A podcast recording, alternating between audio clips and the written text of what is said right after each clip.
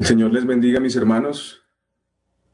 Gracias a Dios por esta oportunidad que nos da para predicar su palabra y en esta ocasión les pido que abran sus Biblias en el Salmo capítulo 9. Salmo capítulo 9 y he titulado esta predicación Alcanzando esperanza. Alcanzando esperanza. Salmo capítulo 9 y la palabra del Señor dice así.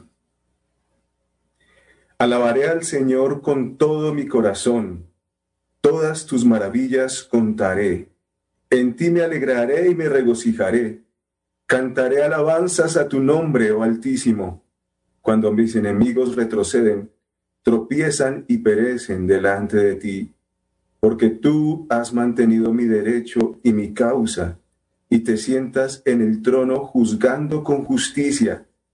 Has reprendido a las naciones, has destruido al impío, has borrado su nombre para siempre jamás. El enemigo ha llegado a su fin en desolación eterna. Tú has destruido sus ciudades, su recuerdo ha perecido con ellas. Pero el Señor permanece para siempre, ha establecido su trono para juicio y juzgará al mundo con justicia, con equidad ejecutará juicio sobre los pueblos Será también el Señor baluarte para el oprimido, baluarte en tiempo de angustia. En ti pondrán su confianza los que conocen tu nombre, porque tú, oh Señor, no abandonas a los que te buscan. Cantad alabanzas al Señor que mora en Sión. Proclamad entre los pueblos sus proezas, porque el que pide cuentas de la sangre derramada se acuerda de ellos no olvida el clamor de los afligidos. Oh Señor, ten piedad de mí, mira mi aflicción por causa de los que me aborrecen, tú que me levantas de las puertas de la muerte, para que yo cuente todas tus alabanzas, para que en las puertas de la hija de Sión me regocije en tu salvación. Las naciones se han hundido en el foso que hicieron, en la red que escondieron quedó prendido su pie el Señor se ha dado a conocer, ha ejecutado juicio, el impío es atrapado en la obra de sus manos. Los impíos volverán al Seol, o sea, todas las naciones que se olvidan de Dios. Pues el necesitado no será olvidado para siempre, ni la esperanza de los afligidos perecerá eternamente. Levántate, oh Señor, no prevalezca el hombre.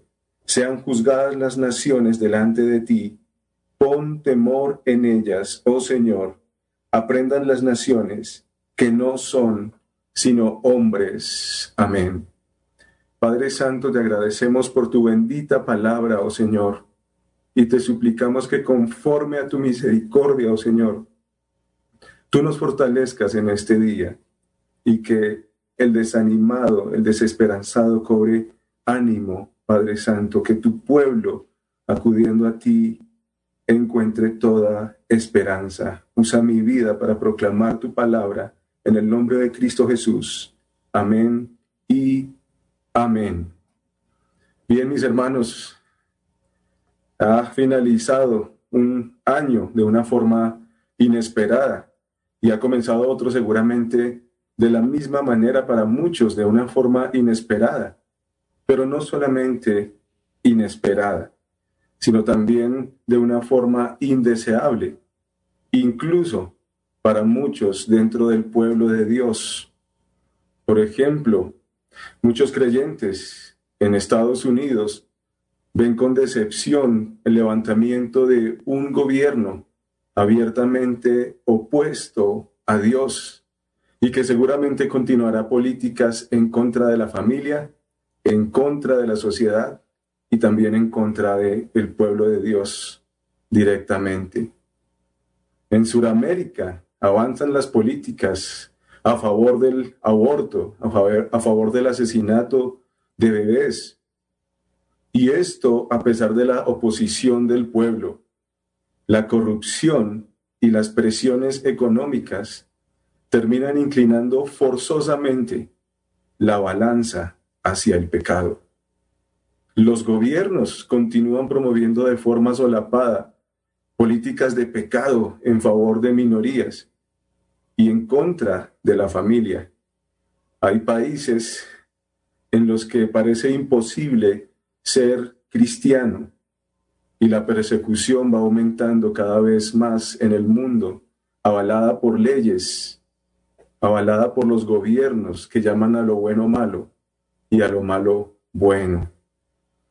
No quiero, por supuesto, mis hermanos, deprimirlos, pero lo cierto es que al conocer los detalles del mundo en que vivimos, puede ser que muchos empiecen a olvidar la esperanza que tenemos como hijos de Dios y nos veamos muy abrumados eh, por la maldad que avanza en este mundo, así como el compositor de este salmo.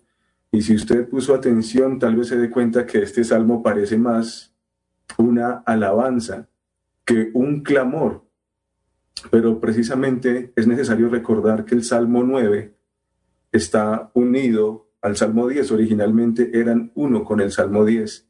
Y el Salmo 10 nos muestra lo que hay en el corazón del salmista previo a, este, a, escribir esta alabanza. Y permítame leer algunos versículos del el Salmo 10. Dice algunos versículos del Salmo 10. ¿Por qué, oh Señor, te mantienes alejado y te escondes en tiempos de tribulación?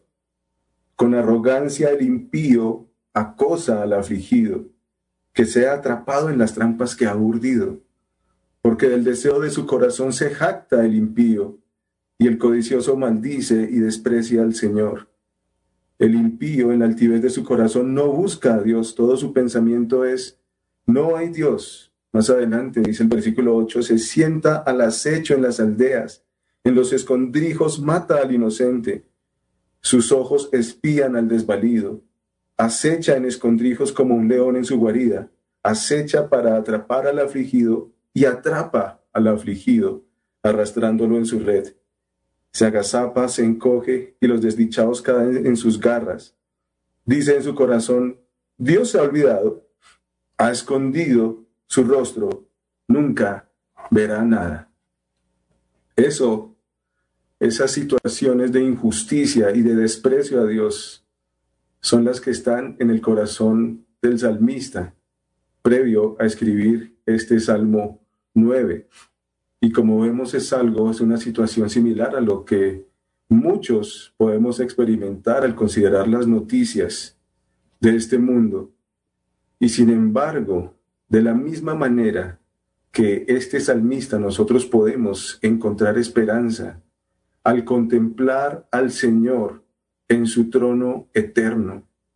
Necesitamos volvernos en alabanzas a nuestro Dios al recordar su obrar justo y misericordioso. El mensaje de este salmo para nosotros es precisamente, alabemos al Señor que gobierna para siempre. Y vamos a considerar este salmo en dos partes. La primera de ellas del versículo 1 al 10. Y el creyente es motivado a alabar al Señor porque el Señor imparte justicia y misericordia eso lo vamos a ver del versículo 1 al 10. El Señor imparte justicia y misericordia. Y también del versículo 11 al 20, el Señor escucha el clamor de los afligidos. Entonces del versículo 1 al 10, el salmista va a alabar al Señor porque imparte justicia y misericordia. Como vimos de acuerdo al Salmo 10, el salmista considera que Dios está alejado justo cuando más lo necesita. Cuando los malvados prosperan oprimiendo a los pobres, a los afligidos, y además de eso desprecian a Dios, dando por sentado que Dios no existe. Sin embargo, el salmista tiene la confianza de que Dios actuará. Recuerda que Dios pagará justamente a los malos y tendrá misericordia de todos los que confían en Él. Por eso el salmista inicia con alabanza al Señor. Alabaré al Señor con todo mi corazón, todas tus maravillas contaré, en ti me alegraré y me regocijaré. Cantaré alabanzas a tu nombre, oh Altísimo. El salmista entonces comienza alabando al Señor y del versículo 3 al 6 empieza a recordar todas las obras de justicia que Dios ha hecho para con él en el pasado. Aunque los perversos en el pasado no fueron frenados inmediatamente, el salmista puede tener la confianza de que Dios está en su trono y ha pagado las injusticias de todos los enemigos de Él, de todos los enemigos de Dios. El Señor no solamente ha juzgado individuos, el versículo 5 dice, has reprendido a las naciones, has destruido al impío, has borrado su nombre para siempre. El enemigo ha llegado a su fin en desolación eterna, tú has destruido sus ciudades. Su recuerdo pereció, ha perecido con ellas. En otras palabras, esos enemigos que actuaban y que perseveraron por un tiempo en sus injusticias, fueron totalmente arrasados por Dios, al punto de que no quedó la memoria de ellos. Una vez el Señor juzgó a los injustos, no volvieron a levantarse y dejaron de ser. Pero el versículo 7 dice que el Señor permanece para siempre. El Señor permanece para siempre y ha establecido su trono para juicio. Ha establecido su trono. Nos muestra entonces que nadie se le puede oponer y que el Señor está reinando, ha reinado y reinará.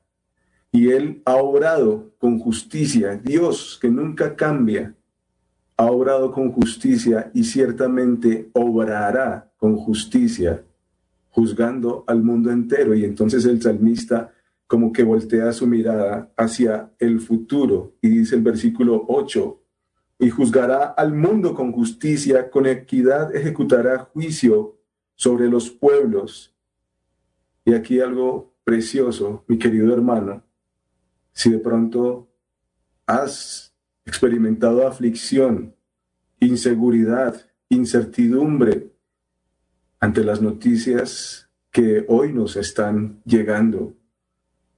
Dice el versículo 9 que el Señor será también baluarte para el oprimido, es decir, un refugio para el oprimido. Baluarte en tiempos de angustia. Y dice, en ti pondrán su confianza los que conocen tu nombre, porque tú, oh Señor, no abandonas a los que te buscan. El salmista puede tener la confianza de que el Señor nunca ha desamparado a ninguno que ha colocado su confianza en Él, a pesar de la adversidad. Mis queridos hermanos, si al considerar el horizonte de la vida encontramos un panorama desalentador, necesitamos precisamente recordar también, como el salmista, la obra que el Señor ha hecho. Necesitamos recordar que el Señor no ha dejado de gobernar.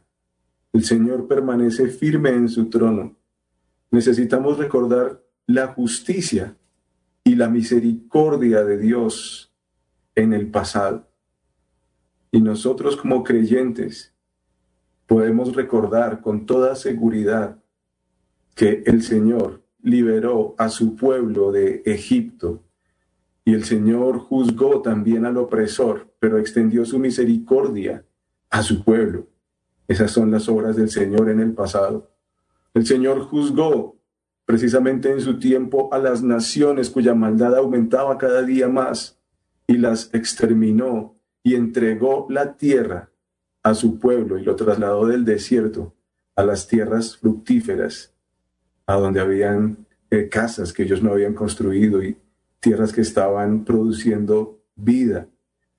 Eso hizo el Señor. El Señor juzgó la maldad de su propio pueblo, trasladándolos como esclavos lejos de su propia tierra, pero extendió su misericordia también y los guardó en medio de muchas pruebas, que incluso eran pruebas de muerte. El Señor se dio a conocer en medio del pueblo pagano, un pueblo que despreciaba a Dios en Babilonia el centro de la adoración al hombre, el centro de la adoración a Satanás. Y Dios dejó claro en ese lugar que el cielo gobierna justamente en esos tiempos angustiosos. Dios juzgó a las naciones opresoras, a todos aquellos que cogieron cautivos a su pueblo. Dios los juzgó, pero extendió su misericordia y oyó el clamor del profeta Daniel y del pueblo y los sacó de ahí, sacó de ahí a su pueblo y volvió y los introdujo a su tierra, a la tierra que les había dado. Y nosotros podemos recordar con gran esperanza, mis queridos hermanos, que Dios ha juzgado para siempre nuestra propia maldad, pagando Él en nuestro lugar en la cruz y extendiendo su misericordia para todo aquel que crea. El Señor se humilló y se entregó por nosotros. Nuestro Señor Jesucristo fue el que nos dio vida con su propia vida. Él se entregó por nosotros. Y también fue establecido, dice la palabra de Dios, por el Padre como aquel que juzgará a las naciones con castigo eterno a todos los que le desprecian. Si alguno de los que está escuchando esta predicación, este mensaje, vive bajo su propia ley y parece que no ocurre nada en su vida, parece que sigue prosperando en su maldad, sigue prosperando engañando, sigue prosperando haciendo de su vida como quiera y cree que Dios no existe, debe saber que Dios no te dejará seguir con el rumbo que llevas para siempre. Ahorita parece que nadie te detiene, pero no podrás seguir para siempre. Dios te juzgará y justamente te condenará. Así que arrepiéntete mientras todavía hay tiempo. Busca al Señor Jesucristo y cree en Él antes que sea demasiado tarde. Todas las gentes de todos los tiempos resucitarán, dice la palabra de Dios, unos para condenación y otros para salvación, y se postrarán todos delante del Señor reconociendo que Él es el Rey que gobierna eternamente y para siempre. Entonces, ante la aflicción, ante las noticias que no quisiéramos oír, que no quisiéramos que se dieran, el creyente puede encontrar esperanza recordando el obrar del Señor. Eso es lo que necesitamos recordar. Los malvados, mis hermanos, aparecen por un tiempo, prosperan sin que al parecer nadie pueda decirles nada y sin que nadie les pueda estorbar pero Dios está en su trono y ha juzgado con justicia y misericordia y sigue firme en su trono y juzgará al mundo con justicia, juzgará al mundo entero. Todos aquellos que hemos creído en el Señor Jesucristo podemos confiar que Dios es y será nuestro refugio, porque el Señor no abandona a ninguno de los que confían en Él. El Señor ha sido su refugio y es nuestro refugio. Así ha sido y así será. Así que mi hermano, unámonos al salmista y alabemos a Dios con todo nuestro corazón. Alabemos a nuestro Dios que gobierna para siempre y esto nos lleva a la segunda parte. Podemos alabar a nuestro Señor porque Él escucha el clamor de los afligidos del versículo 11 al 20. Y en esta sección encontramos algo similar a lo que acabamos de ver. encontramos alabanza, encontramos también un recordatorio del obrar de Dios en el pasado y una declaración de confianza en el Señor en el futuro. Pero hay un elemento nuevo en esta sección y es un clamor en el presente para que Dios actúe. Entonces, versículo 11 es una exhortación a alabar al Señor. Dice, cantad al Señor que mora en Sión, proclamad entre los pueblos sus proezas, porque el que pide cuentas de la sangre derramada se acuerda de ellos, no olvida el clamor de los afligidos. Entonces, ya no solamente es el salmista el que está solo recordando las obras de Dios, sino que ahora está involucrando al pueblo, está llamando a la adoración corporativa, a la alabanza corporativa a Dios. Y la razón que leemos es que el Señor se acuerda de todos los crímenes que se han cometido y aunque ya seguramente ha pasado un tiempo, el Señor no se olvida de esas injusticias. El Señor no olvida el clamor de los afligidos. Y eso precisamente es la base para que el salmista levante su propio clamor al Señor. Y dice el versículo 13, oh Señor, ten piedad de mí, mira mi aflicción por causa de los que me aborrecen. Tú que me levantas de las puertas de la muerte para que yo cuente todas tus alabanzas, para que en las puertas de la hija de Sión me regocije en tu salvación. Entonces, el salmista eleva su clamor al Señor para ser liberado de sus enemigos. Y es lo que nosotros corporativamente también necesitamos hacer. Si es que vemos cómo avanza la maldad en contra del pueblo de Dios también, ese es el fundamento entonces para que el salmista invite a toda la congregación. El Señor no olvida el clamor de su pueblo y el salmista anhela ser liberado, pero muestra un propósito en esa liberación y el propósito es que él pueda proclamar otra vez con gozo las alabanzas de Dios y no solamente él, sino que las pueda contar a todo el pueblo. Entonces, mi querido hermano, también el pueblo de Dios necesita recordar el aliento que individualmente hemos encontrado en el Señor. Es decir, si hay alguien que se acerca a nosotros, algún hermano afligido comentando la desesperanza que encuentra al considerar la situación, al ver las noticias, si hay alguno de nuestros hermanos que se acerca a nosotros, podemos recordar con él el obrar justo y misericordioso de Dios en el pasado, para que alabemos también juntos al Señor hoy y podamos elevar juntos también nuestro clamor al Señor. Algo que podemos hacer ante esa situación que un hermano se nos acerque es abrir juntos la palabra de Dios.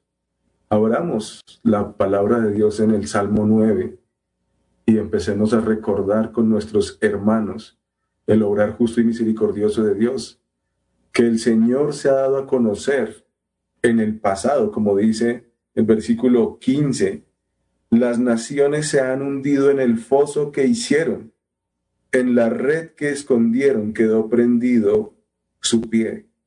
El Señor se ha dado a conocer, ha ejecutado juicio, el impío es atrapado en la obra de sus manos.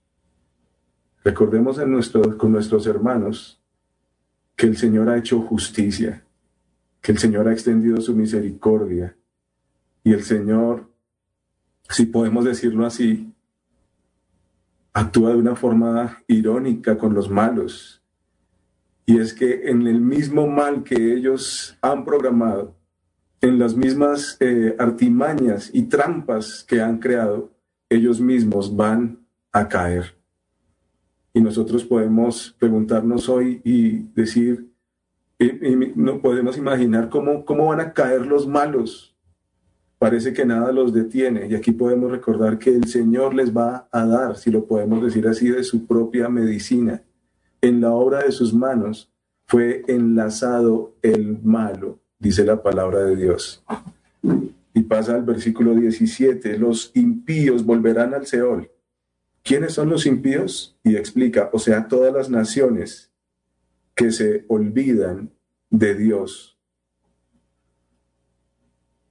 Recordemos juntos con nuestros hermanos entonces el obrar de Dios en el pasado, pero también recordemos que Dios ejecutará su justicia, ¿de acuerdo?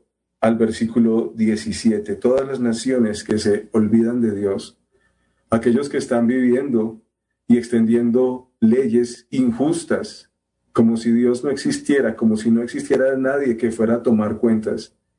Recordemos nosotros que Dios juzgará a todas las naciones que se han olvidado de Él y aún así pretenden dominar el mundo. Finalmente perecerán en las manos de Dios, en el juicio de Dios. Y un día, de acuerdo a la palabra de Dios, resucitarán. Eso lo encontramos en Juan 5, 28 y 29. Resucitarán para condenación eterna. Mientras que por otro lado los justos, aquellos que han confiado en el Señor, resucitaremos para vida eterna. Todos aquellos que han confiado en el Señor, estén vivos o muertos físicamente, resucitaremos un día para ser vindicados y para la gloria eterna de nuestro Dios, porque Dios no olvidará para siempre el clamor de los afligidos. Dios recuerda el clamor de su pueblo. La aflicción, sin embargo, es real. Entonces podemos con nuestro hermano que está afligido juntos acercarnos a nuestro Señor juntos buscarle en oración, no solamente recordar las maravillas de Dios, sino buscarle juntos en oración y confianza en Él, para que también como el salmista podamos proclamar las alabanzas de Dios y contar sus maravillas aún en tiempos de dificultad. La iglesia nunca ha tenido un camino fácil y nosotros por un tiempo hemos andado tranquilamente. Pero mis hermanos, todo eso tiende a cambiar y sabemos por la palabra de Dios que así será. Pero aún en medio de esa aflicción podemos acercarnos al Señor y, e incluso levantar alabanzas para Él en medio de las opresiones de este pueblo. Entonces juntos podemos clamar al Señor para que pronto nuestro gobernante eterno se, manifieste en justicia y misericordia. Versículo 19 y 20 dice, levántate, oh Señor, no prevalezca el hombre, sean juzgadas las naciones delante de ti. Pon temor en ellas, oh Señor. Aprendan las naciones que no son sino hombres. Mis hermanos, estos opresores, estos políticos, estos poderosos del mundo que se conducen como dioses por el poder que tienen, ellos necesitan y van a recordar que no son sino hombres. Pero nosotros también necesitamos recordarlo. Estos que parecen imparables son simples hombres no temamos a aquellos que pueden matar este cuerpo. Temamos al Señor, sin importar quiénes sean y cuánto poder tengan los opresores de este mundo, aquellos perversos que se han olvidado de Dios, que pretenden dominar el mundo, sin importar lo que hagan, mis queridos hermanos, ellos son hombres. Parece que nada los detiene, pero son simples hombres no te dejes llevar por la desesperanza. Encontremos juntos esperanza verdadera y eterna, recordando el obrar justo y misericordioso de nuestro Dios, que gobierna eternamente y para siempre. No temamos a hombres, temamos al Señor. Alabemos a nuestro Señor, que gobierna para siempre. El Señor sea alabado. Padre Santo, Señor, te agradecemos por tu bendita palabra. A ti solamente, oh Señor, te exaltamos y solamente delante de ti nos postraremos. A pesar de las aflicciones, a pesar de la persecución que parece imparable, a pesar de lo recio que el mismo infierno se levante contra tu pueblo, oh Señor. Tú eres refugio para todos aquellos que confiamos en ti, oh Dios. Tú has tenido misericordia de tu pueblo en nuestro Señor Jesucristo, dándonos vida para siempre. y tú prevalecerás y gobiernas sobre todos aquellos que vanamente consideran que son dioses. Tú serás exaltado y toda lengua confesará que tú eres el Señor, tú eres nuestro socorro verdadero, a ti sea la gloria por siempre, en Cristo Jesús. Amén. Mis hermanos, el Señor les bendiga.